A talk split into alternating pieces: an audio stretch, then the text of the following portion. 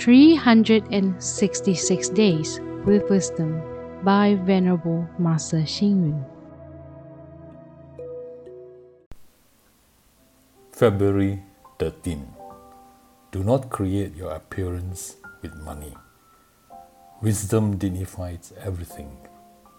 Do not ornament yourself excessively. A compassionate mind beautifies the body and mind. There was once a rich man with a fortune of over a billion dollars.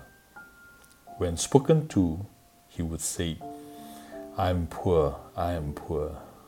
Someone then questioned him, You are so wealthy and have so much money and property. Why are you still crying about being poor? He said, I don't know when a flood or fire will happen. When that happens, all my properties and money will be gone. Someone asked him again, There may not be the danger of flooding or fire so often.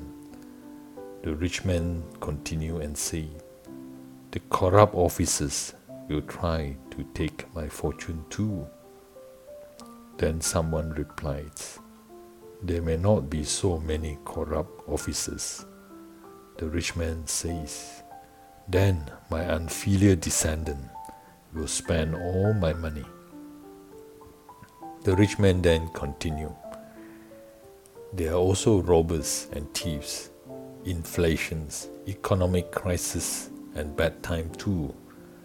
All these are going to wipe out my fortune overnight.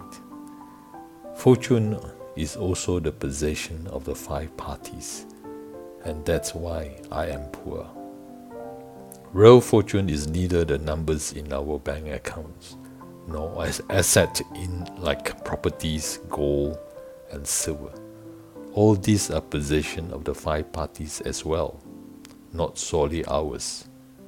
Truly, the real fortune in our lives is faith, satisfaction, happiness, humility, harmonious relation, safe living condition, a healthy body, compassion, and wisdom. Read, reflect, and act. Harmonious relations, safe living conditions, a healthy body, and wisdom are the real fortune. Please tune in, same time tomorrow as we meet on air.